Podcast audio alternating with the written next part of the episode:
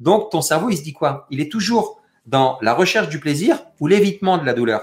Mais quand tu comprends que le vrai plaisir, il est quand tu passes cette douleur, c'est pour ça que c'est important de franchir ce pas, de se dire cette zone d'inconfort. En fait, c'est, tu sais que si tu vas avoir les six packs pour cet été, faut pas que tu manges ce gâteau.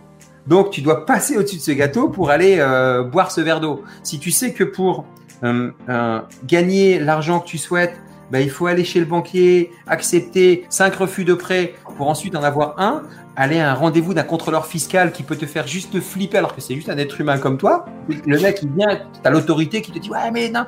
Soit tu te, tu te liquéfies et tu dis stop, ou soit tu te dis Ok, je vais y aller, de toute façon, qu'est-ce que j'ai fait de mal? Mais tu es obligé d'aller dans ces zones d'inconfort parce qu'on n'a pas l'habitude, parce qu'on nous a pas appris à ça. Seulement 20% de nos actions mènent à 80% de nos résultats. Je suis Gérald Faure, business advisor et investisseur. Chaque semaine dans ce podcast, j'accueille des personnalités aux résultats hors du commun. À travers ces interviews, je recherche les plus gros effets de levier qu'ils ont pu appliquer à leur business et à leur carrière. Que ce soit sur un plan personnel ou sur un plan professionnel, nos invités reviennent sur les raccourcis qu'ils ont pris pour scaler leur vie. Et je suis sûr que vous allez adorer. Bon Kim, on a dit qu'on faisait comme si on avait une pizza, un verre de blanc, à part qu'on n'a pas de pizza et pas de verre de blanc, mais on, fait comme si, d'accord? Moi, j'aurais préféré un rouge, moi. Ah ben, moi aussi, ben, moi aussi, figure-toi. En tant que bon bordelais, ah ouais, Bon, comment vas-tu? Super bien, merci. Et toi? Ben, Ça va nickel. Je suis super content de t'avoir parce que on va. Euh, je, je, je, suis persuadé que tu vas nous partager, euh, partager des pépites. J'ai aucun doute. Je sais pas ce qu'on va se raconter, mais je sais que ça va être puissant.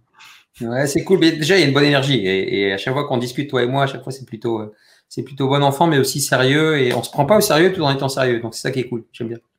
Mais c'est top. Est-ce que tu peux te présenter pour ceux qui ne te connaissent pas, s'il te plaît? Bien sûr, je suis, euh, je suis Kim Bédour. Euh, je suis mindset trainer, je suis investisseur, je suis père de famille. Bref, je suis un être humain qui a décidé de prendre sa vie en main. Euh, J'étais cadre dirigeant dans un grand groupe international et puis à, à 43 ans, j'ai décidé, de faire un virage à 180 degrés parce que j'en je, avais marre un peu de cette vie d'apparat, de, pression euh, et j'étais pas forcément allié.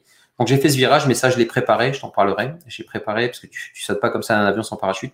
Et ben depuis j'accompagne les, cadres, les dirigeants, les entrepreneurs euh, qui sont à la croisée de leur chemin de vie et qui savent pas trop euh, ce qu'ils vont faire dans leur deuxième partie de vie. Euh, à leur dire qu'il y a une vie en dehors du salariat, qu'il y a une vie en dehors du système, qu'il y a une vie en dehors du monde corporate, et, et, sans dénigrer tout ce qui a été fait. Et je les accompagne notamment au travers d'un mouvement que, que j'ai que j'ai lancé qui s'appelle le mouvement SDAM dont je parlerai. Et euh, je les emmène dans des endroits insolites, mais aussi euh, je les emmène pour se rencontrer eux-mêmes au plus profond d'eux, de manière très cartésienne. Donc voilà un peu ce que je fais au quotidien. Et, euh, du coup, tes clients, ils font, ils ont, c'est quel profil de personnes? C'est, euh, c'est dirigeants, euh, dirigeants de, de PME, euh, dirigeants de, de, d'entreprises moyennes, mais aussi des dirigeants, enfin des cadres plutôt, et des cadres dirigeants de grands groupes. C'est, des personnes qui me ressemblent fortement, c'est-à-dire qui se sont autoconstruites, qui sont autodidactes, qui ont gravé les échelons d'une entreprise ou qui ont monté leur boîte et qui, qui, ont commencé à bien gagner leur vie et qui se sont aperçus ou qui s'aperçoivent que euh, euh la définition de la réussite, c'est pas celle qu'on nous a inculquée euh, au niveau du, euh, du, du, business ou de l'école. La définition de la réussite, c'est complètement soi. Donc c'est c'est un peu c'est un peu ce type de personnes qui se disent est-ce que la définition de la réussite, c'est pas être totalement soi au final, parce que c'est ce que moi je leur inculque. Donc ça va du J'aime bien dire un peu, si on parle d'avatar ou de persona, c'est Camille, homme ou femme, 35-45 ans, la croisée de son chemin de vie, en fait. Et, c'est souvent ça que je rencontre. Et, sa vie au quotidien, ça ressemble à quoi, Camille?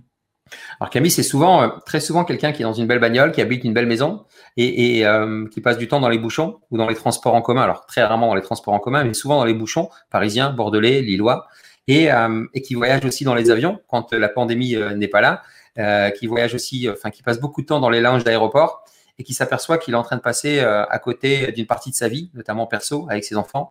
Euh, tu vois, c'est un peu les, clichés, mais le mec ou la nana qui rentre un peu tard et puis qui a loupé la, fête de fin d'année de son fils ou de sa fille, tu vois, c'est un peu ce cliché-là, mais c'est souvent ça.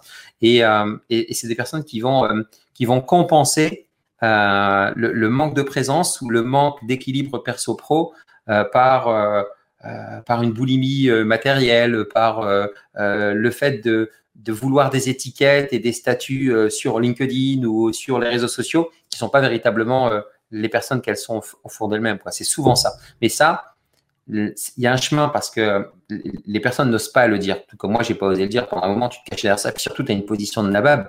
Euh, quand en théorie, tu as, un super poste et bien payé, tu peux pas te plaindre. Surtout dans une société française comme la nôtre, se, plaindre, c'est t'es montré du doigt. Tu te fiches de moi ou quoi? Tu es cadre dirigeant, tu es, bien payé, tu gagnes bien ta vie, tu as une belle bagnole, une belle maison, tu as une femme, des enfants, puis tu te plains et tu veux tout quitter. Tu es complètement fou. Les gens, ils te prennent pour un fou furieux. Et, c'est ces gens-là qui, euh, qui viennent chercher euh, une, espèce de, tribune d'expression libre pour pouvoir euh, dire c'est bon, je suis pas seul, il y a quelqu'un qui me comprend en fait. Tu vois la dernière fois, on, en parlait quand on s'est vu à Bordeaux. Tu me parlais de la pression sociale au moment où le mec décide de prendre sa vie en main. Il entourait que de personnes comme lui, ce qui est normal, hein, enfin très souvent, enfin ou, des personnes qui sont habituées à graviter autour de lui. Et justement, son entourage ne comprend pas comment tu, tu, me parlais de ça, donc je, le retranscris certainement mal, mais tu vas. Non, non, c'est ça, c'est exactement ça. C'est-à-dire que l'entourage ne comprend pas, c'est ce que je te disais. Tu vois, Gérald, tu as un super poste, euh, tu as, un beau titre, senior exor, souvent des titres en anglais pompeux, là, tu sais, euh, executive director nanana, euh, of the world company. Et, tu dis, j'en ai marre, je vais tout quitter. Les gens te regardent en disant, mais qu'est-ce qui se passe? T'as craqué et, et, quand tu quittes, en plus, ce genre de personnes-là qui sont ton, ton entourage, tu dis, mais en fait, tu t'es fait virer. Tu vois, ils, ils, ils comprennent pas, tu vois.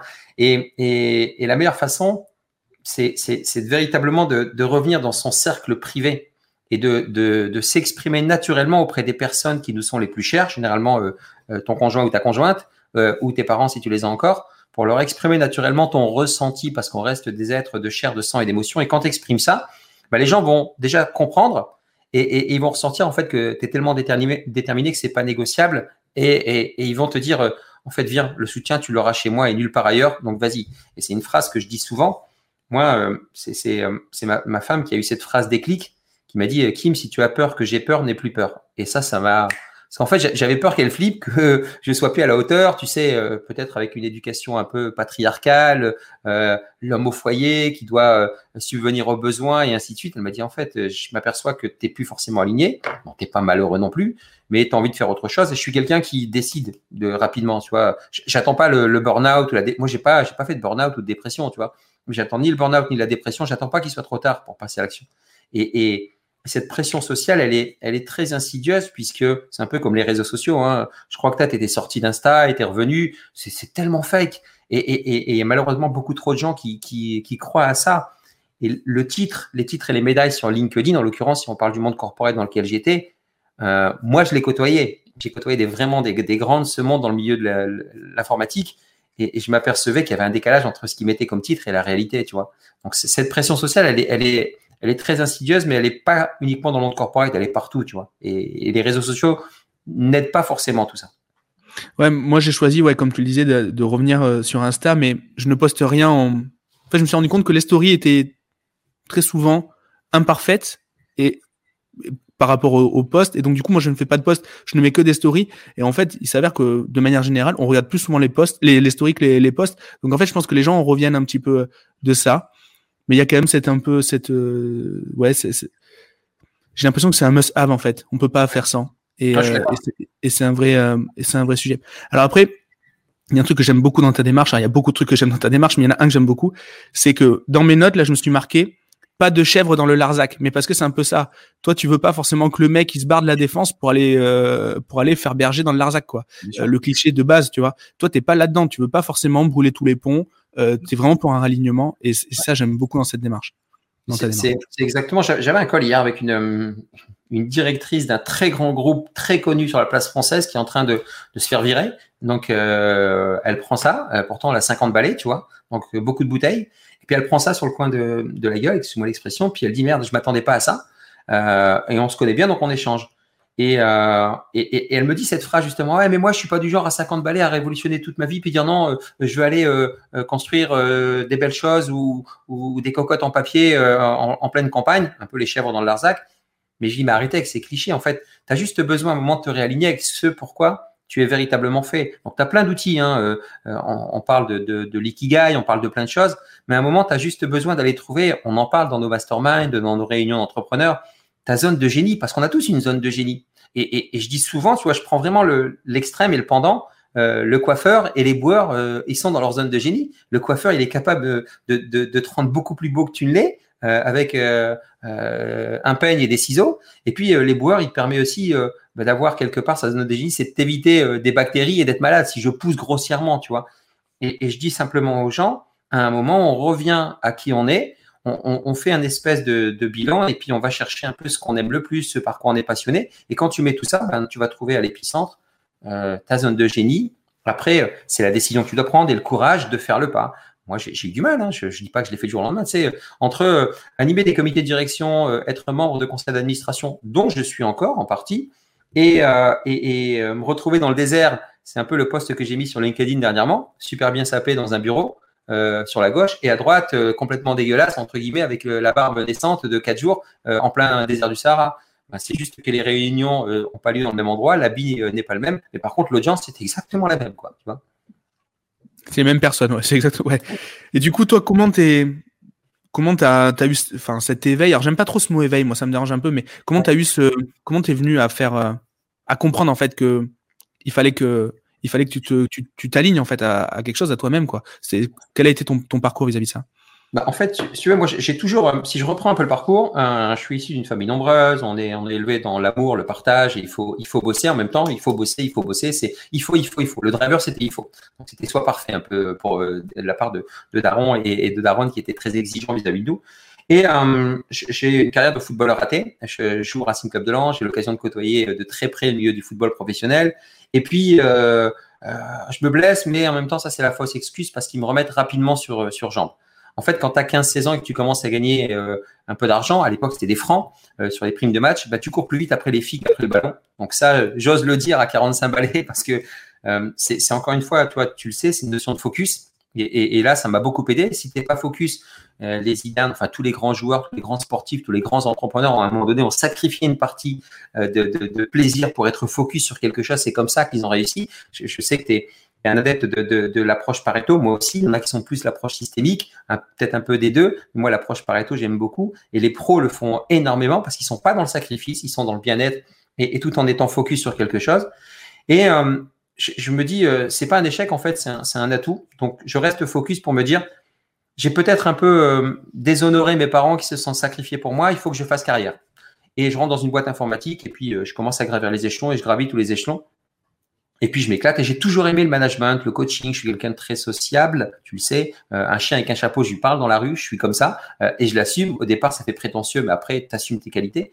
Et, et, et je m'aperçois que qu'il y a un super monde qui s'ouvre à moi. Je voyage, je rencontre des gens super intéressants. Je fais des réunions avec les équipes de Bill Gates, avec celles de Steve Jobs. Je vais aux États-Unis très régulièrement pour les, les grands messes de Microsoft, de, BlackBerry, de Sony. Enfin bref, j'en passe.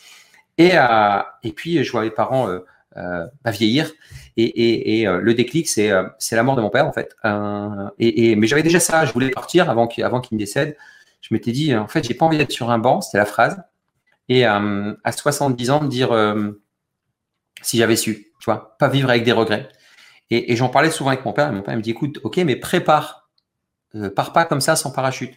Donc à 40 ans, quand j'atteins le saint graal de, de exécutif directeur, plus jeune directeur exécutif au monde et ainsi de suite, comité de direction, bref tout ça, numéro 2 d'une grosse boîte, l'ego est super bien flatté. Ben, je me mets, trois ans à, calmer mon reptilien sur la peur du manque financier parce que je sais que euh, je vais plus être euh, aussi bien payé. Donc comment je fais? Donc je dis tiens, je vais commencer à investir sur un pilier simple, l'immobilier. C'est pour ça que les gens m'ont rencontré d'abord avec avec Cédric Anissette. On dit mais merde, t'étais dans le, la partie immo, puis d'un seul coup maintenant euh, t'emmènes des gens dans le désert. Qu'est-ce que t'as fumé? C'est quoi le truc? T'es perché? T'as été éveillé? Mais non, j'ai juste été très pragmatique en disant de manière pragmatique comment je peux faire moi pour faire ce virage? Bah d'abord, euh, il faut Coco que euh, tu maintiennes ton niveau de vie parce que je suis quelqu'un, qui aime les belles choses, les voyages et ainsi de suite. Donc comment tu maintiens ton niveau de vie? Il bah, faut que tu développes tes différentes sources de revenus, ce que je faisais déjà, mais pas de manière aussi poussée. Comment tu vas le faire? Tu as une capacité d'emprunt intéressante, tu as un bon salaire, donc tu as un super CDI, va à la banque et emprunte tout ce que tu peux emprunter et puis commence à plâtrer au niveau immobilier. Allez, ok. Et en trois ans, euh, on s'est constitué un patrimoine de 1,2 million, 1,5 million euh, avec mon épouse. On a créé la SCI, à l'IS, on a commencé à acheter l'immeuble de rapport, de la coloc, de ci, de ça, avec des hauts et des bas. Hein, parce que là, je le raconte, c'est euh, Alice au pays des merveilles. Il y a eu plein de galères. Donc ça, moi qui, ai une appétence forte pour le, le, cerveau, comment il fonctionne, les neurosciences, j'ai calmé mon reptilien et je n'avais plus le crocodile qui était en panique, tu vois. Donc, c'était devenu un tronc d'arbre. Donc, OK, il est calmé. Partant de ce principe-là, je me suis dit, qu'est-ce que tu veux faire? J'aime le coaching, j'aime le mentoring, j'aime le partage, j'aime inspirer les gens. J'ai toujours été un très bon manager, un très bon leader. Et, ben, je me suis euh, engouffré là-dedans en y allant à fond. Et puis, euh, tout doucement, je me suis dit, je veux le faire, mais de manière différente. Tu vois, tout le monde prend des coachs sportifs et ils te disent, euh, fais des burpees, des jumping jacks. Tout le monde le fait sans rien dire. Tu vois le résultat au bout de un mois, deux mois. Ben, en fait, je suis devenu mindset trainer, c'est-à-dire que je vais être capable de d'aller identifier tes fameuses croyances et tes fameux paradigmes pour les changer, mais tu les changes pas avec une séance d'hypnose, une séance de reiki ou autre. Il y en a chez qui ça marche, hein, je critique pas. Hein. Moi, je dis juste qu'il faut un certain temps pour que tu fasses l'effet ouais en disant, mais en fait, ouais, c'est simple. Tu as, des mecs inspirants comme toi qui vont aller dépenser des, centaines de milliers euh, d'euros de, budget publicitaire sur Google. En d'autres, ils vont dire, mais il est complètement fou. Pour toi, c'est normal. Et à l'inverse, tu vas être flippé de voir un mec sauter en parachute. Je dis n'importe quoi, tu vois. Donc, on, a chacun nos, nos espèces de paradigmes et croyances il bah, faut juste comprendre que ça, c'est un espèce de petit circuit neuronal dans la tête, une, onde électrique qui est là, qui est bloquée. Bah, tu la débloques comme euh, quand tu fais des pompes et des jumping jacks pour aller euh, faire euh, dégager la graisse, pour aller te muscler. Et j'ai pris ce parallèle-là pour l'expliquer de manière pragmatique, parce que je voulais pas justement qu'on ait, tu sais quoi, viens, on va aller dans le désert, on va faire des hum, et puis on va boire de l'eau, et puis tu vas voir que tu vas revenir, tu vas être un super homme. Non, j'aime bien expliquer comment ça, parce que j'aime bien comprendre. Donc j'ai eu ce déclic à la mort de, mon père. J'ai décidé de partir et, ma, mère décède un, an après, euh, jour pour jour quasiment. Donc je me dis waouh, la vie elle passe vraiment vite. Alors ils avaient vécu, ils avaient 80 ans et tout ça, mais je me dis euh, ça y est, j'ai toujours fait ce que je voulais.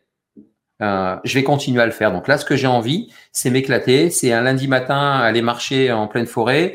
c'est partir avec des potes jouer au golf un mercredi ou un mardi à 14 h pendant que normalement on serait en réunion. Mais en même temps, c'est le samedi, euh, bosser jusqu'à 23h, mais tu bosses plus et tu le sais. C'est tellement du plaisir. Moi, je vois souvent tes stories avec tes équipes. Ça n'empêche pas le respect, ça n'empêche pas le contrôle, ça n'empêche pas. On est dans, une, dans un nouveau monde. Donc, le déclic, pour revenir à ta question initiale, si je peux dire qu'il y a eu un déclic, ça a été, euh, ça a été l'accélérateur. Parce que le déclic, je l'ai toujours eu. J'ai toujours voulu faire ce que je voulais.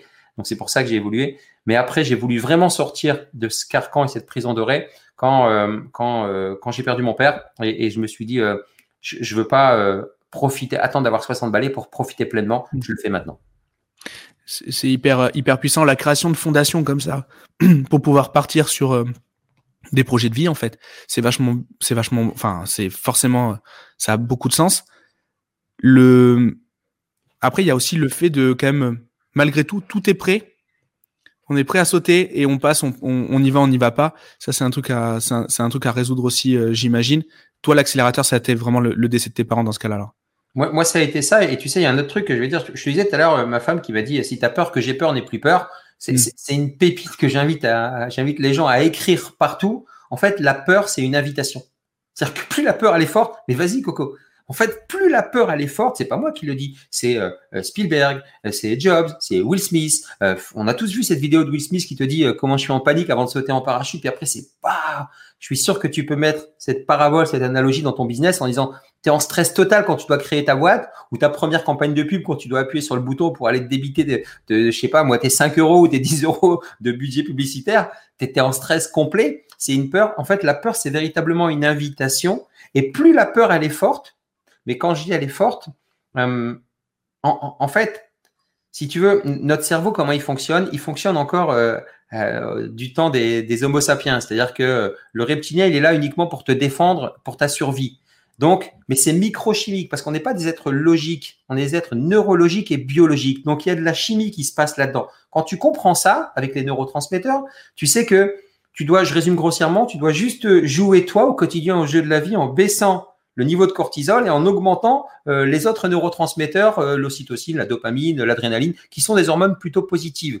Et, quand tu commences à comprendre ça, bah, tu vas commencer à faire des choses, tu vas commencer à penser différemment pour réduire ça. Mais tu peux pas l'annuler complet. Tu vois, les gens qui disent faut complètement euh, bannir la peur. Non, la peur, tu dois la prendre par la main et y aller. C'est pour ça que je dis que la peur, c'est une invitation.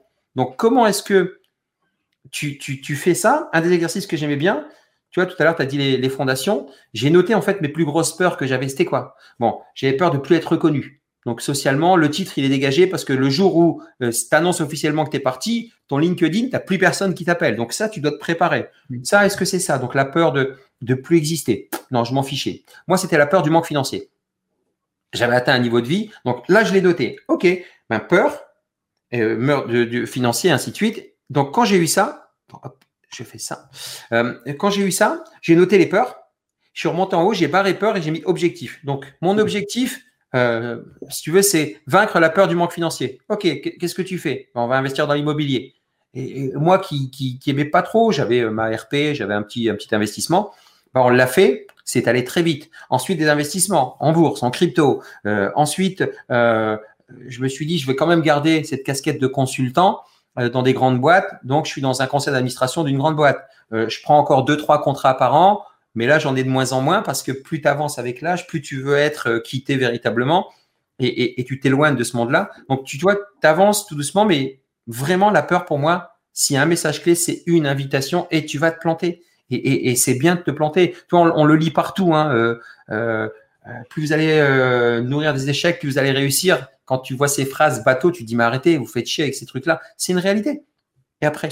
Mais de toute façon, si on se lance pas, il y a, y a rien, il y a dans la situation, il y a rien qui change. Donc il y en a aucun, aucune possibilité de gain en ne se lançant pas. Tandis que bah, si on se lance, bah, peut-être que oui, il y a peut-être même ne serait-ce que 99% d'échecs, euh, enfin de, de, risque d'échec versus 1%, mais c'est toujours plus que zéro en fait. Euh, et en plus de ça, c'est pas, c'est jamais du 99 pour 1 en ah, fait. Hein. Voilà. Mais même si, admettons, on était sur une stade catastrophique, le fait de se lancer, c'est hyper important. Mais le fait d'avoir un parachute avant de sauter de l'avion, c'est pas con dans l'absolu. Hein, hein c'est, ça sécurise. Ouais, exactement. C'est, euh, euh, ouais, ultra puissant. Toi, au niveau après du, vis-à-vis de tes clients, donc, euh, qu'est-ce que, comment ça se passe? Comment tu les accompagnes? Comment la, première fois que tu as été dans le désert, c'était avec des clients ou c'était tout seul déjà? Comment ça s'est passé? La, première fois, en fait, hum, c'est. Hum, toi, on a tous une histoire de vie. Tu vois, moi, je, donc, je perds mon père. Euh, je négocie mon départ. Euh, je passe par un, cabinet expert en négociation, certainement pas un avocat parce que je suis de l'autre côté et je sais comment ça marche. J'ai euh, participé malheureusement à alors des plans sociaux, on n'en avait pas fait, mais à se séparer de personnes, on l'a toujours fait avec éthique. Et, moi, euh, je suis quelque part dans une position de nabab et dans une superposition où euh, on veut pas me virer. C'est moi qui veux partir. Donc à un moment, ils me disent, bah, si tu veux partir, démissionne. Hmm, j'ai un peu de bouteille, je veux pas démissionner. Je sais quelles sont les enveloppes, je sais comment ça marche et ainsi de suite. Mais si tu prends un avocat, l'avocat égale conflit. Je suis passé par un expert de la négo qui m'a retiré la charge mentale que j'avais parce que on, sait tous super bien négocier pour les autres, super bien acheter pour les autres, mais pour nous-mêmes, on est des quiches. on ne sait pas négocier pour nous parce qu'il y a l'affect inconscient qui est là. Donc moi, ayant compris ça, je me suis déchargé mentalement et j'ai donné un expert. Ça, c'est une pépite aussi pour euh, dans, cette approche-là. Quand tu es entrepreneur, tu veux tout faire. Stop. Euh, pose-toi la question qu'est-ce que t'aimes, qu'est-ce que t'aimes pas? Ce que t'aimes pas, va chercher des personnes plus compétentes que toi. Moi, je prends l'image de la table. Je prends une table qui est extensible à l'infini et à chaque fois, j'invite des gens plus, compétents que moi dans ce domaine précis dont j'ai besoin. Et là, bah, tu t'aperçois que tu scales à vitesse grand V, enfin tu le sais, c'est comme ça que tu t'entoures aussi. Et, j'ai commencé à faire ça. Mais pour revenir à, à, ce que tu disais, donc euh, comment j'accompagne? Bah, D'abord, je suis allé dans le désert, je suis parti le vivre. Et moi, je voulais expérimenter quelque chose pour le partager euh, naturellement, pour pas commencer à raconter du bullshit. Donc, je perds mon père, je perds ma mère, et je m'aperçois finalement que même quand as 45 balais, euh, waouh, c'est un grand coup de bambou sur la tête, parce que en fait, j'étais en train d'exister. Je m'aperçois que j'étais en train d'exister. J'étais en train d'exister pour honorer les sacrifices que mes parents avaient faits, avec tout ce que ça comporte, par rapport à nos origines, par rapport au fait qu'il fallait travailler, par rapport à ci, par rapport à ça. Et c'est là une notion très importante. Exister, c'est pour les autres. Vivre, c'est pour soi. Donc je me dis, bah, il est temps de vivre pour moi. En fait, je me lève un matin et je dis, bah, je vais aller raconter. Ah, il n'y a plus personne. Putain, il n'y a plus personne. Donc je prends un coup de bambou dans la gueule, excuse-moi l'expression, et je me dis, mais en fait, tu es en train, d'exister. Tu existais pour honorer les sacrifices de tes parents. Il est temps de vivre. Alors, je le faisais un peu, mais pas pleinement. Et en fait, la vie, c'est ça. Tu es là pour t'éclater. Euh, j'aime beaucoup une expression que dit euh, Guillaume, qui est avec nous dans le mastermind. Il dit, mais la vie, euh, sur cette boule ronde qui est infinitésimale dans une galaxie de foot, tu as un mec qui s'appelle Usain Bolt qui veut courir le plus vite. Moi, je veux être milliardaire. Chacun son objectif. Je dis, mais il a raison. Le, temps de vie, il est, tellement court, on va s'éclater. Donc, je dis, j'ai besoin de faire ce que j'ai envie de faire. Mais pour ça, il faut d'abord que je fasse le deuil parce que je viens de prendre deux coups de bambou dans la tête en perdant mes parents. Et il n'y a rien qui se fait par hasard. Je suis sur scène à, au, à QLRR avec Cédric. il y a 3000 personnes, on est en train de discuter, j'expose un peu ce que j'ai fait, mon virage. Et il y a le, fondateur du TEDx Alsace qui, m'interpelle et qui me dit, waouh, ton histoire est inspirante, il faut que tu fasses un TED Talk. Je dis, OK, c'est bon, les planètes s'alignent, c'était dans ma bucket list, super, tu vois. Euh, et on discute, on discute, on discute. On se donne rendez-vous 15 jours, je te le fais rapide, on se donne rendez-vous 15 jours après. Et il me dit, en fait, euh, au-delà de ça, j'ai besoin aussi que toi, tu me coaches parce que j'aime beaucoup ton approche. Et puis moi, je te coach en tant que euh, speaker TEDx et toi, tu me coaches pour mon business. Mais quand on se voit, il me voit différemment. Il dit waouh, t'as l'air triste. Je lui explique un peu ma vie. Je dis tu sais, on était sur scène, on était maquillés, on, fait euh, on fait fi aussi des choses. Là, je suis plus dans la vie réelle, même si je racontais pas de conneries. Et je raconte mon truc. ah ouais, quand même, waouh. Il dit tu vois, je te conseille un truc, c'est d'aller dans le désert une semaine tranquille. Je dis mais tu plaisantes, euh, j'ai toujours adoré ça, j'ai toujours voulu le faire. Il dit bah tiens, je connais quelqu'un. Il me donne les coordonnées, je commande, j'appelle le mec. On est mardi, le dimanche je pars. Je reviens à la maison, je dis à ma femme écoute, j'ai besoin de ça je pars maintenant, mais je pars comme on l'a jamais fait. C'est-à-dire que j'allais aux États-Unis et autres, la première chose que je faisais, un FaceTime ou un appel pour dire ça va, je suis bien arrivé, 12 heures de vol et autres. Là, je lui dis j'ai besoin d'être seul. Il me dit vas-y, vas-y, je, sens que tu as besoin de ça, t'es, t'es, tu ce qui vient de t'arriver? Je pars, j'arrive à Marrakech, le brouhaha, il y a un mec, il y a plein de monde, je, ne le reconnais pas. Euh, et, et, j'attends 10 minutes, un quart d'heure, mais c'est, l'enfer. Et il y a un mec qui vient, qui me montre du doigt, c'est un bédouin, qui est analphabète la première chose qu'il me dit, il fait Waouh, t'es triste, viens, le désert va te soigner. Je me dis Waouh, d'où il sort ce mec? Tu vois, en fait, je reviens à, mon enfant intérieur, je reviens à, m'écouter, je reviens à mes j'écoute mes sentiments parce que j'ai été pendant 20 ans dans un monde corporate où c'était poker face, tu dois rien laisser transparaître. Quoi qu'il se passe, tout est OK. Sais, vraiment poker face, sais, les, le truc. Là, tu dis Waouh, il y a juste quelqu'un qui, entend tout ce que tu as à dire. Et je pars dans le désert, je, résume grossièrement, et je passe 5 jours, 7 jours de folie, où tous les jours, on, passe d'un camp à l'autre et je m'aligne en fait au niveau corps, cœur, conscience, cerveau. Je décide de marcher. Donc ça, je savais euh, pour avoir étudié un peu en neurosciences que ça allait synchroniser hémisphère droit, hémisphère gauche. On décide de manger bio, que des légumes là-bas du, du, désert et tout ça, que des fruits. Je bois que de l'eau, donc je me purifie, tu vois, un truc, euh, euh mon corps top.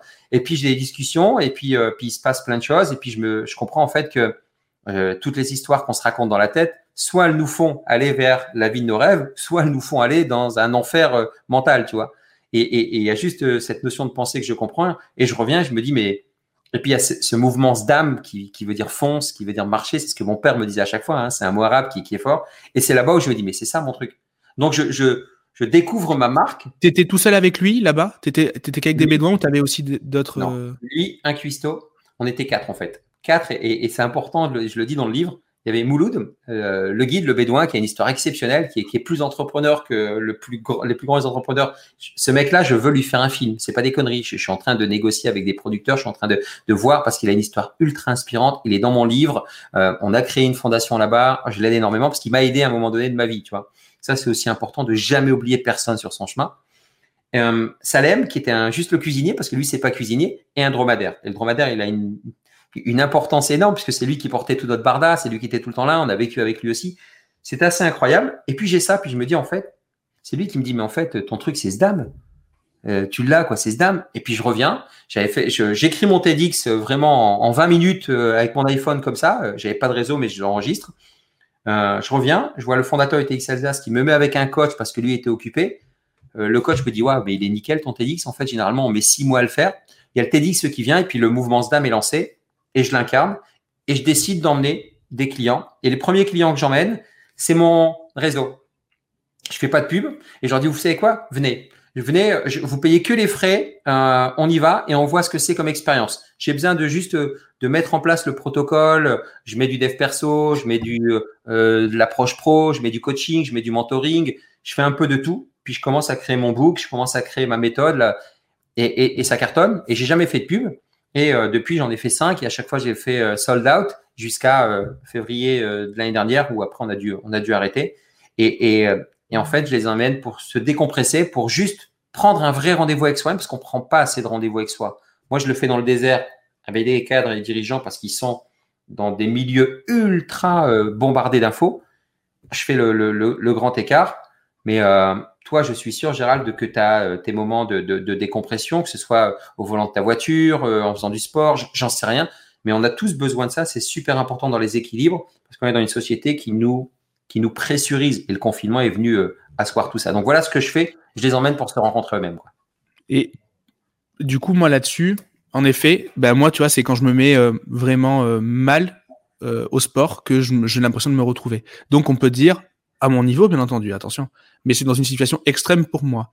Le fait d'aller marcher dans le désert, c'est, ça peut être extrême pour énormément de gens. D'ailleurs, c'est extrême pour, pour un humain.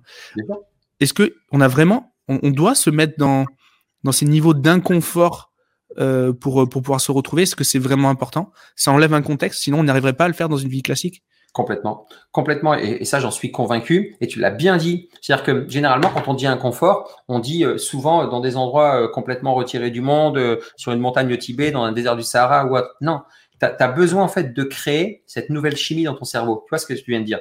Si tu si tu l'analyses de manière philosophique, euh, tu vas dire ok, tu vas faire du zen ou tu vas faire du sport. Mais si tu l'analyses de manière scientifique, neuroscientifique ou un peu plus pragmatique, on va dire, qu'est-ce qui se passe dans ton cerveau? Tu es en train de baisser fortement le cortisol et tu es en train d'envoyer un maximum de neurotransmetteurs positifs, adrénaline, dopamine et autres, qui vont te mettre dans un état où, t'en peux plus. Mais quand tu sais que tu redescends, après, tu as l'ocytocine, tu as, tous, ces, tous ces neurotransmetteurs qui sont là en train de se déverser à foison quand tu es sous la douche et tu dis waouh Donc, ton cerveau, il se dit quoi? Il est toujours dans la recherche du plaisir ou l'évitement de la douleur. Mais quand tu comprends que le vrai plaisir, il est quand tu passes cette douleur, c'est pour ça que c'est important de franchir ce pas, de se dire cette zone d'inconfort. En fait, c'est, tu sais que si tu vas avoir les six packs pour cet été, faut pas que tu manges ce gâteau. Donc, tu dois passer au-dessus de ce gâteau pour aller euh, boire ce verre d'eau. Si euh, tu sais que euh, pour te sentir bien et pour faire plus de chiffres, bah, tu dois aller à la salle et puis te mettre ta race, comme tu dis, ou comme on se dit, eh ben, tu sais que tu vas passer cette douleur de la centième pompe ou la, j'en sais rien, pour te sentir bien dans, dans la douche après. Si tu sais que pour gagner l'argent que tu souhaites, bah, il faut aller chez le banquier, refus, enfin accepter 10 refus de prêt ou cinq refus de prêt pour ensuite en avoir un. Euh, il faut euh, euh, franchir la peur de l'autorité pour créer un cabis avec tout ce que ça comporte. Il faut accepter d'aller aller à un rendez-vous d'un contrôleur fiscal qui peut te faire juste flipper alors que c'est juste un être humain comme toi. Et, je pense que tu, tu sais, on a de quoi on parle. Je vois très bien de quoi on parle. le mec, il vient, tu as l'autorité qui te dit, ouais, mais non. Soit tu te, tu te liquéfies et tu dis stop, ou soit tu te dis, OK, euh, je vais y aller. De toute façon, qu'est-ce que j'ai fait de mal? Je vais aller expliquer. Si c'était pas euh, en règle avec la législation, OK, je paierai ce que j'ai à payer parce que tu as une approche éthique. Mais tu es obligé d'aller dans ces zones d'inconfort parce qu'on n'a pas l'habitude, parce qu'on nous a pas appris à ça. On nous a appris à véritablement aller à l'école 20, 25 ans, travailler 40 ans, et ensuite on nous a appris ça. On nous a pas appris à faire de l'argent. Et là, il y, a un, il y a un éveil de la conscience collective où les gens décident de, euh, de faire des choses qu'on n'a pas l'habitude de faire. Et c'est là où quand tu comprends ça, tu décides de faire quelque chose et tu y vas à fond en mode Pareto à 80-20. Moi, le sport, 80-20. Euh, tous mes domaines de vie, l'immobilier, 80-20. Euh, l'entrepreneuriat, 80-20. Euh, je, fais vraiment ça. Ah, je suis pas en train de tout calculer, mais, mais je le fais véritablement. C'est devenu des réflexes. Et oui, à chaque fois, je me suis aperçu que c'était quand je sortais de cette zone dite de confort, qui est, qui est plus en fait une zone où tu es en train de mourir. quoi. C'est plutôt que de dire, quand tu vois, on le répète trop souvent, zone de confort, zone d'inconfort, euh, surtout sur Internet, tu as, des coachs autoproclamés, tout le monde se dit expert de tout. Euh, tu as juste besoin de comprendre une chose, c'est que si ça te fait un petit peu flipper, comme j'ai dit tout à l'heure, c'est une invitation. Tiens, écoute-le. Il y a peut-être quelque chose qui, doit, qui doit résonner en toi les, gens qui viennent te voir, ça pourrait être des gens qui réfèrent, par exemple, des cérémonies d'ayahuasca, des, choses comme ça, où ils sont vraiment dans le sport, dans le déplacement. Parce qu'on on peut se retrouver aussi dans des états de transe liés à des. Enfin, tu peux peut-être expliquer ce que c'est d'ailleurs l'ayahuasca. Bien sûr. Mais ce genre de truc-là. Alors, c'est, euh, il y, a tout, il y a véritablement tout. Moi, je suis, euh, tu vois, je dis toujours, euh, j'attire les gens dans mon garde-manger de la connaissance. C'est-à-dire que j'ai fait une espèce de garde-manger et j'ai appris plein de choses que j'ai cumulées. Moi, pour, exister, il fallait que je lise. Mon étagère qui est là avec des centaines de bouquins, des formations, je dégainais ma carte bleue de partout. Et en fait, c'était même le mec un peu chiant, prétentieux. Euh, à toutes les soirées, euh, il y avait euh, une réponse à tout sur tous les sujets. Tu vois et, mais en fait, tu t'aperçois d'une chose, c'est quand tu as, là aussi, en, en approche Pareto, quand tu as euh, une opinion sur tout, tu as une solution à rien en fait. J'aime bien cette phrase parce que tu as une opinion sur tout, mais tu as une solution à rien. Par contre, essaie de te focuser sur un domaine bien particulier, là tu verras que ça va changer. Donc moi je dis que j'accueille les personnes et, ces personnes vont juste m'expliquer et je vais pouvoir les aider parce que ces personnes sont peut-être là où j'ai été bloqué un moment de ma vie et ces personnes veulent être là où je suis actuellement, tu vois. Donc, je vais aider les personnes qui sont là. Donc, ces personnes vont avoir expérimenté plein de choses. Moi, j'ai été un touche à tout.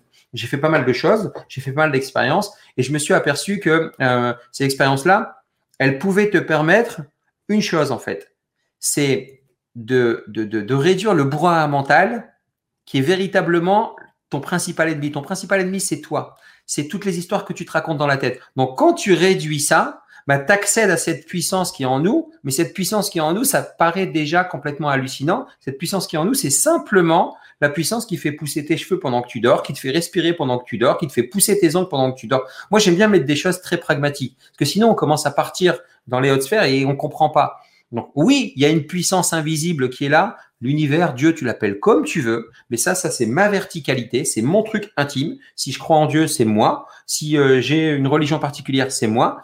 Après, j'ai mon deuxième cercle où je partage des choses, et, là, ça te permet de diffuser ton message. Donc il y a des gens qui vont venir et qui ont expérimenté plein de choses, mais moi, la meilleure expérience que je leur fais vivre, c'est euh, la découverte d'eux-mêmes au travers de ces quatre C corps, cœur, conscience, cerveau. Donc déjà, quand tu vas mieux connaître ton corps, pour avoir été dans le milieu footballistique, et je joue au golf aussi, comme tu sais, j'aime beaucoup ça, c'est de la biomécanique. Et, la différence entre euh, Kim, Gérald et, euh, Tiger Woods, c'est que lui, ben, il s'entraîne beaucoup, beaucoup, beaucoup plus. Il connaît parfaitement son corps, c'est-à-dire que le micro-muscle du doigt, je pousse, lui, il sait comment il réagit.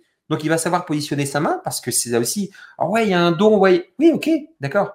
Mais ce don-là, il l'a tellement travaillé que c'est devenu cette fameuse jeune de génie inconsciente tout comme toi, tu appuies sur le bouton pour, euh, pour lancer des business, pour acheter euh, des pubs, pour euh, racheter des sociétés. Bref, c'est. Mais à côté de ça, quand je me lève, je renverse mon café.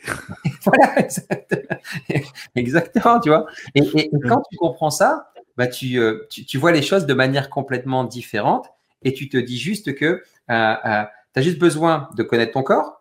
Après, pas oublier qu'on est des êtres de chair, de sang et d'émotions que trop longtemps on nous a dit de ne pas exprimer nos émotions. Donc, si tu comprends que euh, le cœur, euh, scientifiquement prouvé, euh, vibre 5000 fois, enfin, sa magnitude est 5000 fois plus puissante que le cerveau, parce que le cerveau, c'est des ondes électriques, électriques, hertziennes. Le cœur, c'est de la magnitude. Donc là aussi, c'est de l'énergie, parce que tout est énergie. Quand tu comprends ça, tu dis, ah ouais, pas mal. Au niveau de la conscience, bah, c'est juste de réduire les pensées. Donc réduire un peu les pensées qui sont le frein entre ton conscient, ton inconscient, ton subconscient, parce que c'est une espèce d'autoroute. Tu vois, j'aime bien bien cette image. Tu dois traverser pour aller de l'autre côté, euh, et tu as une autoroute avec des voitures qui passent tout le temps.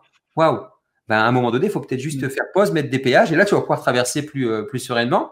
Et puis après, tu as euh, la partie cerveau. Ben, comment fonctionne le cerveau? Alors, oui, les neuroscientifiques te disent entre 3 et 5% mais on s'en fout de tout ça. Juste quand tu comprends cette notion de neurologique et biologique, bah, tu comprends comment tu vas faire des choses. Et, et, et en faisant ça, bah, les gens vont, vont avoir besoin euh, d'une expérience chamanique avec une substance ayahuasca de plantes pour calmer tout ça et aligner tout ça en un reset. Tu vois, c'est c'est euh, c'est le contrôle alt sub sur les ordinateurs.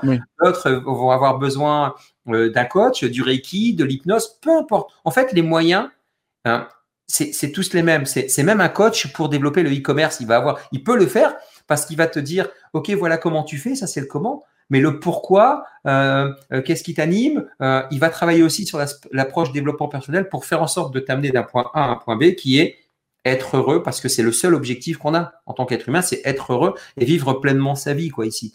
Et, et les moyens, ben, tu vas entrer dans plein de garde-manger de plein de personnes. C'est pour ça que j'aime beaucoup, moi, cette approche qui consiste à dire, on a une chose, nous, l'être humain, que aucune autre espèce vivante a sur cette planète, c'est le libre arbitre. utilisons-le, quoi. Utilise-le. Tu fais, tu fais, tu fais pas, tu fais pas. C'est ultra puissant et en effet, euh, c'est un vrai sujet. Quand j'ai écrit, euh, écrit une page de vente là pour mes, mes prestats de consulting. Et dans la FAQ, il y a une question qui est est-ce que c'est un programme de développement personnel? Parce qu'on peut vite avoir. Euh, moi, moi, moi j'amène des choses très factuelles, très factuelles dans des moyens, que ce soit marketing, organisation, etc mais indirectement, je marque, je marque non dans la page. Mais indirectement, il y a des gros sujets parce que le gars doit lancer, euh, le gars doit lancer son business. Euh, s'il n'est pas ultra aligné, ou s'il fait semblant d'être aligné, ou s'il s'est pas rendu compte qu'il ne l'était pas, s'il y a plein, plein, plein de possibilités, euh, on peut pas mettre une seule étiquette sur le truc, mais ça sera forcément euh, saboté.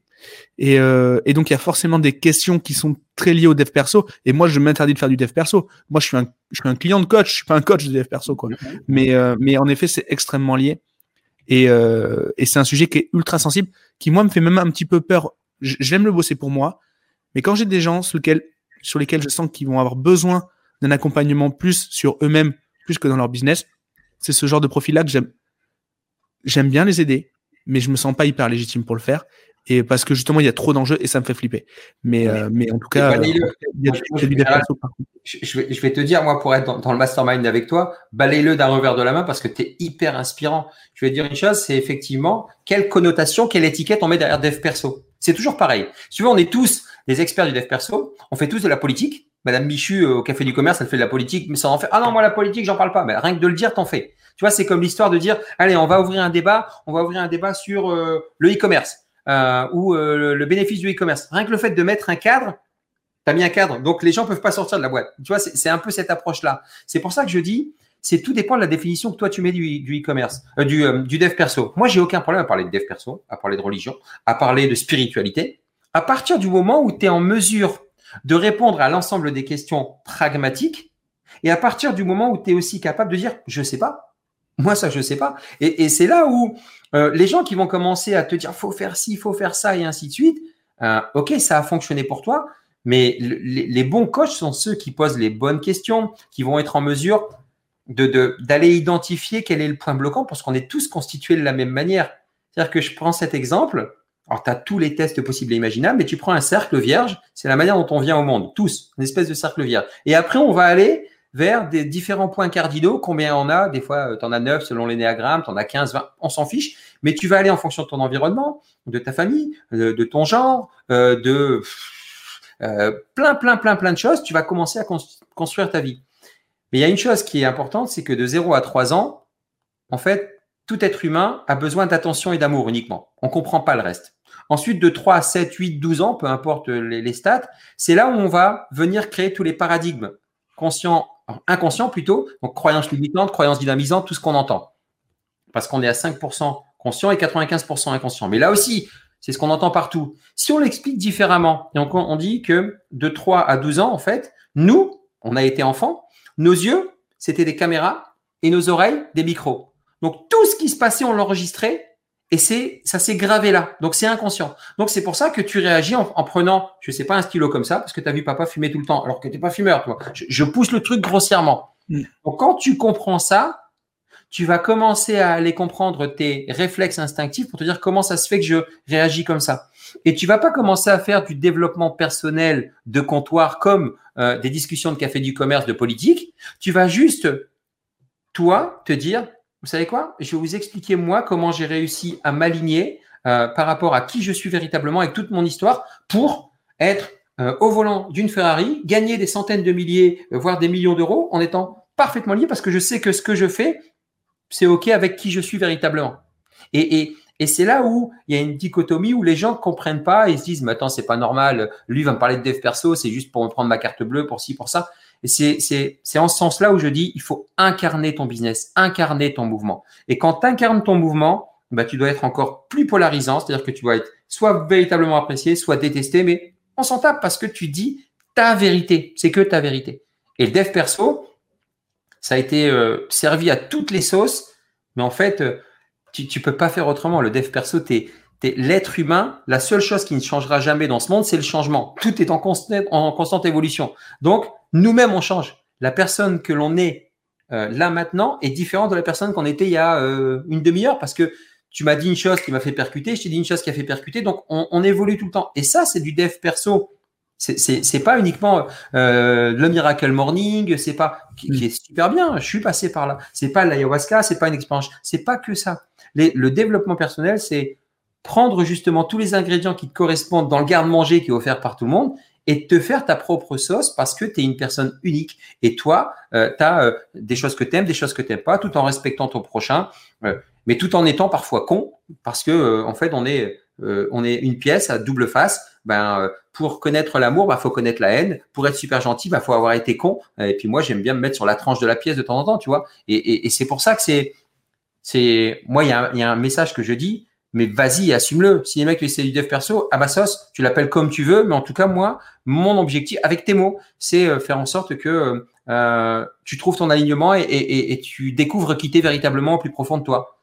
Avec m'a dit mais qu'est-ce que tu vas nous faire euh, découvrir qui je suis au plus profond de moi euh, C'est quoi C'est une expérience scientifique C'est tu vois, tu as plein de questions. Hmm. Maintenant, tu vas juste voir. C'est du dev perso, c'est c'est de la spiritualité, c'est c'est de la méditation, c'est tout ce que tu veux.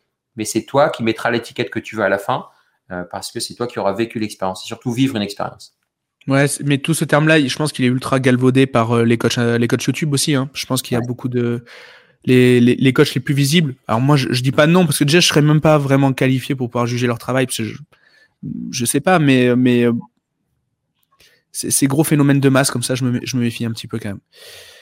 Enfin bref, le de ton côté, sur ta carrière, pardon.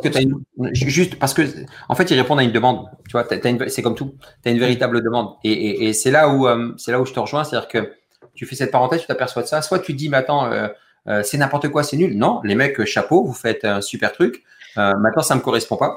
Je mets mon focus ailleurs. Et c'est un peu ce que tu fais, c'est un peu ce qu'on fait. C'est pour ça qu'on se retrouve dans, euh, dans, dans, dans, des groupes avec des personnes qui pensent un peu comme nous aussi, où on n'est pas euh, avec la grosse artillerie. Oui, il y a des outils. J'ai été directeur marketing, je connais les biais cognitifs, je sais les utiliser. Mais par contre, le scarcity exacerbé pour te dire il y a plus que 20 places, stop, non, non. Ça, là, moi, le, le, le soir, je peux pas m'endormir sereinement avec ça.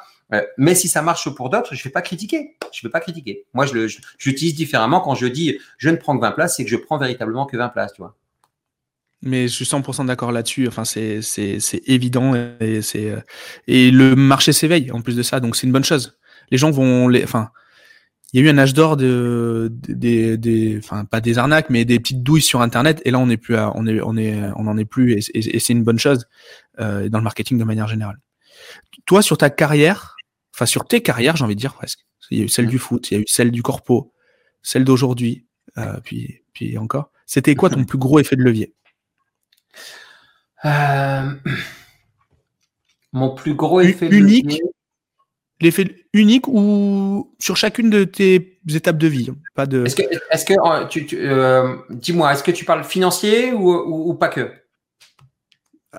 Comme tu veux. Ça peut être, euh, ça peut être de l'état d'esprit, ça peut être du financier, ça peut être de la structuration. je vais t'en donner, je vais t'en donner deux. Euh, le, pragmatique au niveau euh, financier, c'est de comprendre justement cet effet de levier avec l'ADA, l'argent des autres. Le jour où j'ai compris, quand j'avais 24, 25 ans, parce que c'était tout récent à l'époque, hein, c'était l'émergence d'Internet, on n'avait pas encore, on n'avait pas encore ça. Euh, le, le, fait d'avoir plusieurs sources de revenus et de pouvoir faire de l'argent grâce à l'argent des autres, ce qui, ce qui, est encore aujourd'hui par 95% de la population pas compris. Hein. Tu vois, c'est l'ADA, mais c'est quoi l'ADA L'argent des autres. Mais c'est-à-dire, c'est tout con, c'est tu vas à la banque, euh, t'empruntes grâce à ton Saint Graal qui est le CDI, qui est pas forcément un Saint Graal parce que c'est contrat à durée indéterminée, ça veut dire qu'il peut s'arrêter à n'importe quel moment. Je ferme la parenthèse. Euh, mais c'est euh, ok, t'empruntes, ouais, mais t'empruntes, mais t'es pendu sur 20 ans. Ouais, sauf une chose, Coco, c'est que non seulement c'est pas toi qui paye le loyer, donc c'est ton locataire qui paye le loyer, et en plus de ça, pendant que ton locataire paye le loyer, donc ton capital restant dû diminue et ton patrimoine augmente. Euh, les gens comprenaient pas. Et quand je l'ai posé, et je le comprenais pas, et quand je l'ai posé, et que je me suis dit, en fait, je vais acheter un, immeuble 100. Je vais rembourser 10, d'accord, euh, tous les ans. Donc, on prend un truc facile à calculer. Euh, en fait, je vais avoir un locataire qui lui va me donner 10 tous les ans. Donc c'est le locataire qui va rembourser. Donc moi j'ai rien à rembourser. L'immeuble m'appartient. Potentiellement je vais aussi gagner un tout petit peu si je l'ai bien loué par mois. Et euh, en plus de ça, à la fin, euh, l'immeuble m'appartient et il vaut 200 parce qu'il a pris de la valeur. C'est magique. Ça, ça a été, mon, plus grand game changer quand j'ai compris ça. Ça a été sur l'approche immobilière. Donc, j'ai mis ça à fond. Je l'ai ensuite euh, répliqué sur les investissements boursiers, la crypto, les choses comme ça. Ça, ça a été important. Mais sinon, le, le euh, ça, c'est, c'est qu'un moyen. C'est l'argent, c'est qu'un outil. Tu vois, il y a une phrase super importante. L'argent, c'est, c'est, véritablement comme euh, le flux d'une rivière.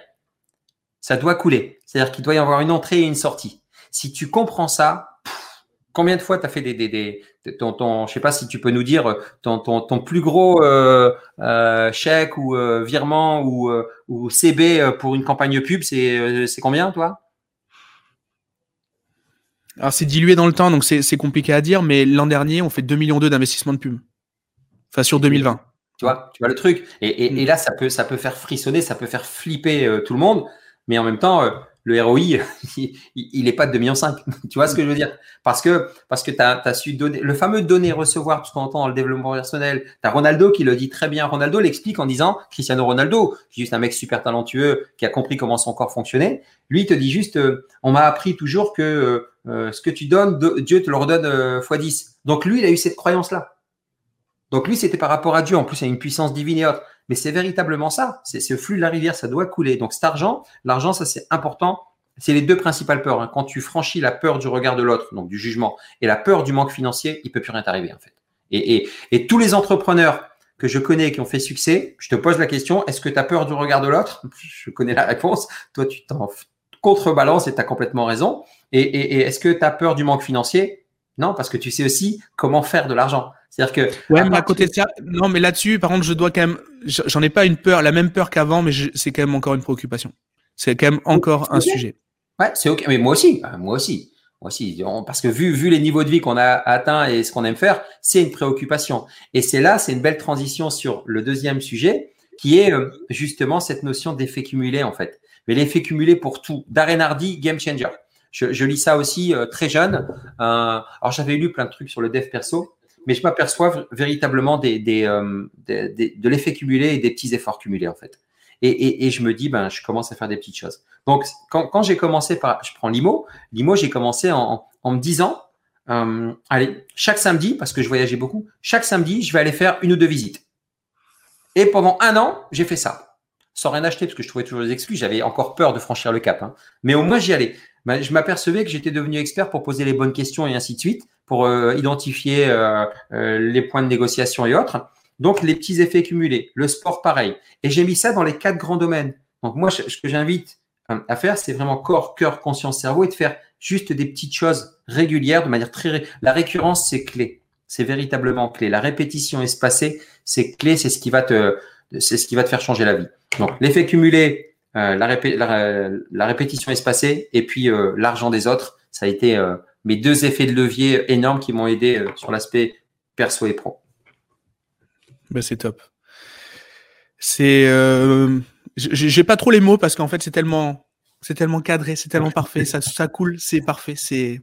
Et puis je peux que dire, euh, je peux que que, que approuver, euh, c'est vraiment ultra puissant. Si maintenant tu pouvais en un claquement de doigts maîtriser l'expertise que tu veux, ça serait quoi? Pas besoin de travail, pas besoin d'effort, tu claques les doigts, tu maîtrises ce que tu veux comme expertise euh, La maîtrise de mes pensées. La maîtrise, de mes, la maîtrise de mes pensées, c'est, c'est, c'est-à-dire que j'y travaille beaucoup, beaucoup, beaucoup déjà. Euh, mais si tu veux, en fait, 95% des pensées sont les mêmes que la veille et sont souvent des pensées négatives. Moi, j'ai beaucoup travaillé là-dessus parce qu'en fait, tu vois, toutes les phrases qui consistent à dire le, fameux livre euh, Think and Grow Rich, donc euh, Réfléchissez et devenez riche de Napoléon Hill. Il y a le, film qui vient de sortir euh, que je vous invite à regarder, qui est absolument super puissant parce que il est adapté au monde d'aujourd'hui. C'est-à-dire que tu as Grande Cardonnée dedans et tout ça, donc ça, ça, remet tout au niveau réaliste et, réalistique surtout. Et en fait, quand tu sais comment tu dois quand, tu sais comment fonctionne ton cerveau et que tout vient d'une pensée, Jobs, il a pensé un moment l'iPhone euh, et ensuite il l'a mis dans la matière. Euh, tu as pensé à un moment donné ton business, tu l'as mis dans la matière. J'ai pensé à un moment Sdam, je l'ai mis dans la matière. J'ai pensé euh, au livre, il est là derrière. Et, et, et, et, c'est pour ça que j'aime beaucoup écouter Jim Quick, euh, Joey Dispenza, qui eux vont t'expliquer comment fonctionne ton cerveau et, et ils vont te dire, en fait, si tu es là, c'est parce que ton corps, il est, euh, il est un peu avachi. Donc, tu es en train d'envoyer un message inconscient à ton corps que tu es triste. Donc, il est en train de développer euh, de la chimie négative. Si tu fais juste ça, ça s'inverse en un dixième de seconde. Qu'est-ce que tu me racontes? Ah ouais, ça fonctionne. Et, et, et, si tu peux te mettre en ce qu'on appelle en métacognition, donc, euh, tu vois, c'est l'exemple. je passe une journée de merde. Qu'est-ce qui t'arrive? Pose-toi deux secondes et vas-y. Parce qu'une pensée va entraîner une pensée, qui va entraîner une pensée, qui va entraîner une pensée. Bah, qu'est-ce que tu penses là? Bah, en fait, qu'est-ce qui en fait, je suis en train de penser, je dis n'importe quoi, hein, j'improvise euh, comme ça. Je suis en train de penser parce que je suis en train de faire des travaux dans un des, euh, des investissements locatifs. Et puis, euh, ce qu'a fait le, plombier au niveau du carrelage ou le, le, carreleur au niveau de la salle de bain, c'est pas du tout ce que je lui avais demandé. Ça m'a contrarié. Et quand je lui ai dit, il m'a envoyé chier. Et c'est resté. Et puis ça m'a entraîné. Et puis le lendemain, ça me fait passer une journée de merde. Mais non, tu dis n'importe quoi. Bah, je t'assure que parfois c'est ça. Et, le meilleur exemple de, de, prouver que la puissance de la pensée est forte, je te dis plage, ça y est, toi, tu es parti, tu es en train de faire toutes tes vacances de tout ce que tu as fait dans le monde. C'est là où les plus grands qui arrivent à maîtriser leur pensée, alors tu peux pas le maîtriser à 100%, sinon tu deviens euh, euh, moine euh, au Tibet. Mais ce que je veux dire, c'est maîtriser encore plus mes pensées pour rester dans le moment présent, parce qu'il n'y a que ça qui existe, il n'y a que ça qui correspond, et vivre des expériences de vie de dingue, que ce soit matériel ou non matériel. J'aimerais vraiment, euh, là, on, me dit, vas-y, t'appuies sur le bouton, c'est bon, je maîtrise mes pensées. Quoi. Et ça, ça, ça serait génial. C'est vrai que c'est pas mal ça. Ça, c'est pour le coup, on me l'a pas dit, c'est la première fois qu'on me le dit, mais c'est vrai que c'est, je crois que c'est peut-être celui que je reprendrai le, que je piquerai un petit peu. Mais vas-y. Tu sais pourquoi, euh, Gérald? Parce que j'ai appris, avant, j'étais beaucoup dans le comment. Moi, j'ai appris une mm. chose aussi, c'est que, en fait, si tu es dans le pourquoi, le fameux why, hein, à 90% du temps, pourquoi est-ce que tu fais ça? Pourquoi est-ce que tu fais ce podcast-là? C'est pas pour te flatter ton ego, c'est pour aller inspirer le petit jeune qui a vécu la même galère que toi à dire il y a une sortie, il y a quelque chose. C'est vraiment pour ça. On se connaît, je sais. Moi, c'est pour ça aussi. Pourquoi j'emmène les gens dans le désert? Pour leur dire, mais tu peux pas leur imposer. C'est juste leur proposer. Les gens viendront quand ils sont prêts. Et une fois que tu comprends que c'est ce sur quoi tu dois te focuser un maximum, le comment va venir naturellement. C'est-à-dire que ça va être le désert, ça va être les pubs, mais on sait très bien qu'aujourd'hui on a Insta, euh, euh, Snapchat, TikTok. Demain, ça sera des nouveaux outils. Les outils vont toujours évoluer. Donc, quand tu te focuses là-dessus et que tu donnes un maximum de valeur, c'est une des clés que je souhaite donner, c'est que tu passes du côté des créateurs. Parce qu'on est dans un monde de con de conditionnement, de confinement. Tu es, dans ce monde-là et donc tu es toujours en train de te confronter à Ouais, mais je ne suis pas légitime, je veux pas le faire, ou faut que je fasse mieux que lui, lui il a fait une pub, tu t'en tapes. Va dans de l'autre côté, fais une case logique, basique et tu dis je vais dans le monde des créateurs. Moi, je vais créer. Moi, je vais être disrupteur.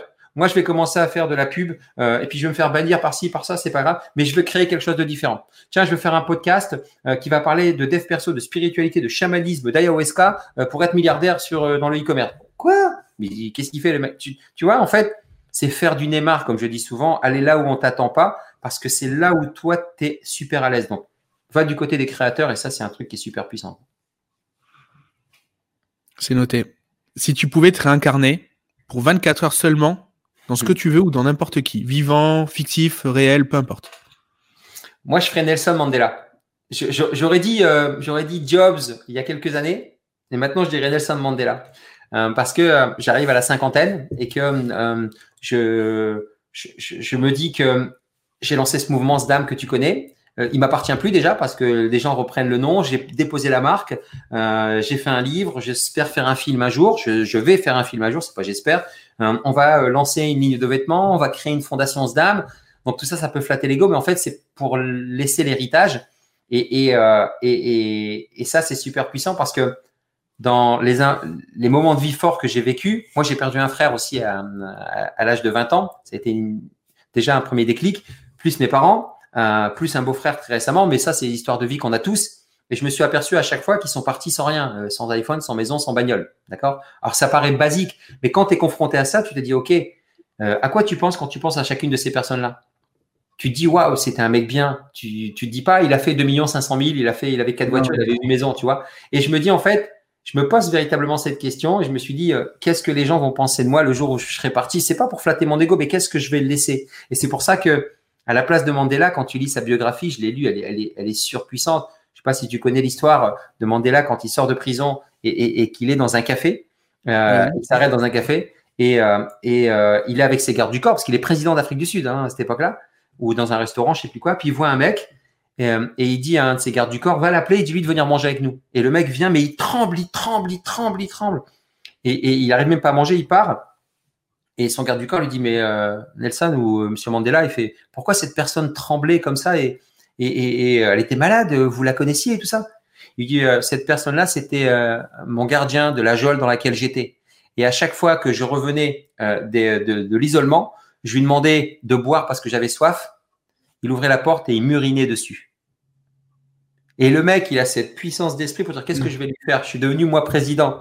Donc maintenant, je vais juste te laisser quelque chose en disant même ton pire ennemi lui fait pas de mal, quoi. Tu vois Donc tu es plus dans, dans de la sagesse, dans de la philosophie mais ça n'empêche pas d'être président d'Afrique du Sud. C'est pour ça, Nelson Mandela, tu vois. Le mec, il a atteint le Saint Graal, le pouvoir, parce que l'être humain, il veut le pouvoir, avec tout ce que ça comporte, mais en même temps, il y a cet équilibre, donc cet alignement. Donc Mandela, mais peut-être que j'éviterai la prison juste quand il est président d'Afrique du Sud, tu vois on a eu des réponses euh, très très particulières. Yoni, par exemple, nous a dit qu'il voulait se réincarner en Hitler en 29 pour se mettre une balle dans la tête. Donc tu ah, vois, c'est un autre président, enfin c'était un autre, enfin euh, un autre chef d'État, euh, pas, pas, tout à fait le même CV par contre. mais voilà. Ah, ça, Yoni, ça lui va bien ça en plus, mais c'est pas mal, c'est pas mal. C'est quoi la, la, suite pour toi? Là, tu as eu une année compliquée vis-à-vis de ton business, parce que tu amènes quand même les gens, les, les, gens au Maroc. Comment, c'est quoi la suite là? Comment ça va se passer? Alors, ce que, ce que, grâce justement au mastermind, grâce au, au, groupe dont on fait partie, j'ai repensé mon business. Moi, je voulais pas faire euh, euh du, euh, si tu veux, mon, mon, mon, game changer, il est dans, dans euh, le fait que j'emmène les gens et dans le présentiel. C'est pour ça que je l'appelle évasion. On s'évade du système. Mais pour autant, je me suis aperçu qu'il y avait une véritable demande. Donc, je voulais pas aller dans l'internet, mais j'y suis allé parce qu'il y a une véritable demande. Donc, j'ai créé Sdam Éclosion, donc l'accompagnement de six mois, parce que tu as des personnes qui sont à des postes dits de nabab, en théorie super intéressants, et qui savent pas par où commencer. Donc, c'est d'abord d'identifier ce qu'ils veulent faire, de l'incarner, et puis après de faire la transition de manière euh, smooth, tu vois. Donc, euh, c'est six mois. Et, euh, et j'ai lancé ça avec tous les conseils que j'ai pu avoir, où j'ai parlé de choses pragmatiques. Je sais ce que tu ressens quand tu es dans une réunion et qu'en fait, tu n'en peux plus. je sais ce que tu ressens quand tu es encore une fois dans un lounge d'aéroport et que tu dois rentrer un samedi midi pour repartir le lundi matin je sais euh, ce que tu ressens quand euh, tu as envie de tout claquer, mais tu peux pas te permettre parce que euh, tu as ta voiture, ta maison, la résidence secondaire, et, puis maman qui fait de la danse et papa qui va au golf, donc tout, tout, tout, ça. Et quand j'ai lancé ça, bah, j'ai eu beaucoup de demandes, donc j'ai pris une vingtaine de personnes uniquement. Donc pour l'instant, j'ai ça, mais ça, je le fais de manière transitoire. Là, je vais mettre un, un gros focus sur le livre parce que plusieurs personnes l'ont lu et m'ont dit que c'était très intéressant. Et, et surtout, euh, je, je, j'ai validé les trois prochaines dates euh, de cette année. Euh, et je sais quand les, les frontières vont s'ouvrir, ça fera sold out, donc septembre, octobre, novembre, parce que c'est véritablement ce que je veux faire. Ça, c'est pour cette année. En même temps, je me dis que sur les prochaines années, je suis en contact avec des gens en Patagonie, en Mongolie, parce que j'aimerais vivre, faire vivre cette expérience dans les plus beaux déserts du monde, tu vois. C'est ce que je te disais. Alors, le désert du Maroc, super. Le désert d'Algérie, j'aimerais tellement, c'est mon pays d'origine. Euh, je suis en discussion, c'est un peu plus compliqué. Mais euh, je, me, en fait, si tu veux, je me projette plus parce que j'ai j'ai réussi dans une année compliquée à remettre 80% de mon attention, encore une fois, sur euh, là où j'avais, je vibrais une peur, c'était la peur de pas rentrer suffisamment d'argent. Donc, où est-ce que tu peux rentrer de l'argent? Ben, Tes investissements IMO. Donc, on a fait un OBO avec mon épouse, c'est-à-dire qu'on a tout racheté, nos biens, ça a généré du cash. Donc, tu calmes le reptilien et tu repars sur autre chose, les investissements crypto et autres. Euh, mais euh, c'est pas ce que j'aime. Mais tu as plusieurs sources de revenus. Là, j'ai hâte de repartir dans le désert, qui est mon, mon produit phare, comme on dit dans le jargon. Euh, mais j'ai réussi à passer et je passe cette année de manière sereine parce qu'on n'est pas à l'abri. Peut-être que ça va continuer, je sais pas. Mais tout est ok, quoi, parce que parce qu'on est dans des situations de nabab et, que quand tu sais que tout est ok, que l'argent va se générer au moment où tu en as le plus besoin véritablement, euh, reste dans cet instant présent, continue à donner un max de valeur avec les personnes qui t'inspirent et que tu inspires et, tout sera ok. C'est euh, c'est top. Et le fait de pouvoir se recentrer et de pouvoir pivoter comme tu as fait cette année, c'est c'est top parce que bah parce que je pense que c'est le genre de, le genre de situation on peut pas se même si on se crée des fondations, même si on essaie de d'être ultra positif, etc. On, on, est on recrée des peurs qu'on pensait peut-être avoir euh, enfouies, j'imagine. Ah, complètement. Euh, ouais. Moi, ça m'a fait ça m'a fait flipper. Hein. J'ai j'ai eu j'ai euh, je me suis dit on repart à zéro quoi. Tu vois tout le mm. travail que j'avais fait en fait, euh, je m'étais aperçu que j'avais peut-être reconsolidé mon, enfin reconstruit mon business sur une seule chose. Mais en fait, non, quand je me suis posé, ça m'a permis de dire, mais non, regarde, tout ce que tu as. Ah ouais, tiens, on avait investi là-dedans. Ah tiens, on avait fait ci, tiens. En fait, c'est pour ça que la diversification, elle est clé aussi, tu vois. Mmh. Plusieurs sources de revenus, c'est super important.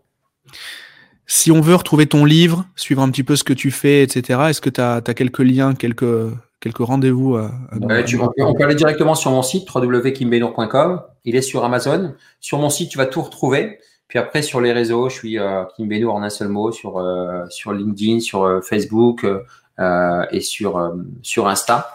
et, il y a eu un, beau travail de fait là, de la part de, certains collègues qui sont encore en train de le faire au niveau SEO. Donc c'est plutôt facile de, retrouver. Et, ce que j'adore, c'est lire un peu les, feedbacks des gens qui ont lu mon bouquin parce que comme il me appartient déjà plus, il y a eu cette phase, tu sais, où ça flattait ton ego, tu étais super content. Et puis là, il y a, il y a, beaucoup de gens qui, euh, qui se retrouvent, d'autres qui me conseillent des choses et autres. C'est super intéressant. Vraiment super intéressant. Juste un point, parce que c'est vrai qu'on l'a pas abordé, mais ton LinkedIn, justement, on en a, on en parlait tout à l'heure en off. Mais du coup, tu vas chercher les gens où justement, euh, tu utilises, tu as une, bonne stratégie LinkedIn, tu vas les chercher sur le, justement, tu, on, donnait le mauvais côté de LinkedIn tout à l'heure. mais tu vas, tu, tu, vas également euh, communiquer là où ils sont, là où est ton, ton avatar, ce qui est une très bonne chose. Mais, euh, mais ça a l'air de plutôt bien fonctionner. Bah, ça, fonctionne bien pour la bonne et simple raison que euh, je, je, suis, tu sais, dans cet équilibre authenticité-vulnérabilité. C'est-à-dire qu'ils me connaissent et ils savent la carrière que j'ai fait. J'ai toujours eu une très bonne réputation dans le milieu de l'informatique. J'ai gardé des très bons contacts avec eux, ce sont mes concurrents, les fournisseurs et tout ça. Pardon. Et ils ont suivi un peu ce que j'ai fait. Donc ils ont vu ce virage. Donc maintenant, quand ils m'appellent, c'est putain, ce dame, ça cartonne, c'est une super marque et autres, alors que tu vois, il n'y a, pas de produits dérivés, rien du tout, tu vois. Mm. Mais eux, la perception, encore une fois, des choses. Simplement parce que j'ai été congruent dans mon approche, j'ai expliqué ce virage. Tu vois, j'ai pas dit j'en ai marre de ce monde, j'ai pas, j'ai craché sur personne. Moi, je suis reconnaissant de toutes les personnes que j'ai rencontrées. Mais j'avais cette croyance que j'avais évoquée en mastermind qui consistait à dire c'est le monde du corpo, donc je veux plus y aller.